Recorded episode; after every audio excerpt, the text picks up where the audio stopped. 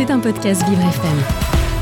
Bonjour Nathan. Bonjour Dominique. Ce matin, vous nous emmenez en mer, c'est plutôt une bonne idée, mais c'est sur le plus gros navire de croisière au monde qui a levé l'ancre cette semaine et ce n'est pas une très bonne nouvelle pour l'environnement. En effet, Dominique, l'Icon of the Seas, c'est son nom à ce paquebot massif de la compagnie américaine Royal Caribbean International, un bateau qui mesure 365 mètres de long, c'est plus long que la hauteur de la Tour Eiffel, et ce bateau, il contient, mesdames et messieurs, 2000 chambres, 7 piscines, 20 ponts, 40 bars et restaurants, le tout pour un total de 10 000 personnes pouvant être accueillies et un total de 250 000 tonnes. L'Icon of the Seas est donc 5 fois plus lourd que le Titanic. Vous l'imaginez bien, un bateau tel que celui-ci représente une source monstrueuse de pollution. Ce genre d'immeuble flottant, ce n'est pas spécialement plus écolo que l'avion, ça peut même être bien pire et il n'y a pas que la pollution atmosphérique à compter, puisqu'un certain nombre de déchets sont à comptabiliser. Selon l'ONG Friends of the Earth, l'un des navires de la même compagnie produit 1,9 million de litres d'eau usée et 19 tonnes de déchets solides par jour. Et Ah ouais. pourtant, la compagnie met en avant ce bateau en le, qualif- en le qualifiant de géant écolo. Ça, c'est encore du greenwashing en fait.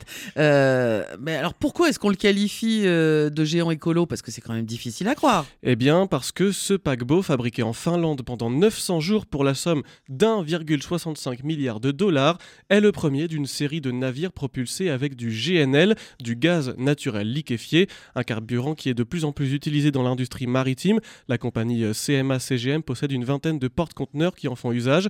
Et sur le papier, ce GNL, il est bien, puisqu'il élimine 99% des oxydes de soufre et des particules fines, mais aussi parce qu'il permet d'émettre jusqu'à 20% de CO2 en moins par rapport à une motorisation au fuel.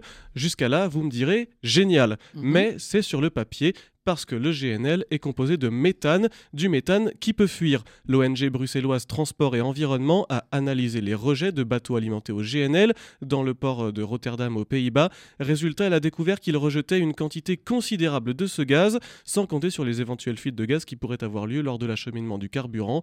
Or, c'est un gaz à effet de serre qui réchauffe 87 fois plus que le CO2.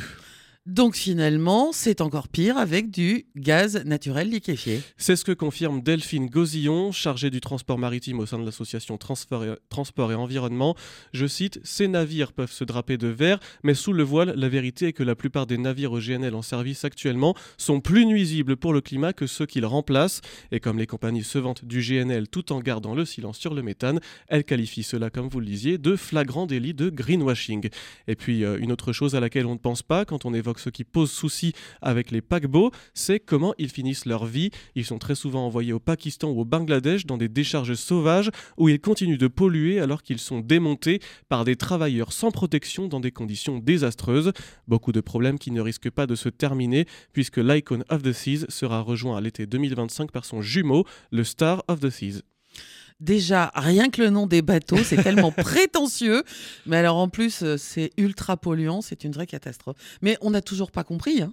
Eh ben non. Bah, Enfin, visiblement nous, non. on a compris. Oui, Parce que en plus, vous nous informez tous les jours là-dessus.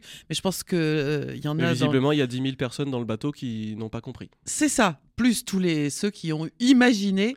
Euh, qui ont travaillé, qui enfin bon bref. L'actu verte de Nathan Drey, c'est à écouter tous les matins dans le 7-9 de Vivre FM. C'était un podcast Vivre FM. Si vous avez apprécié ce programme, n'hésitez pas à vous abonner.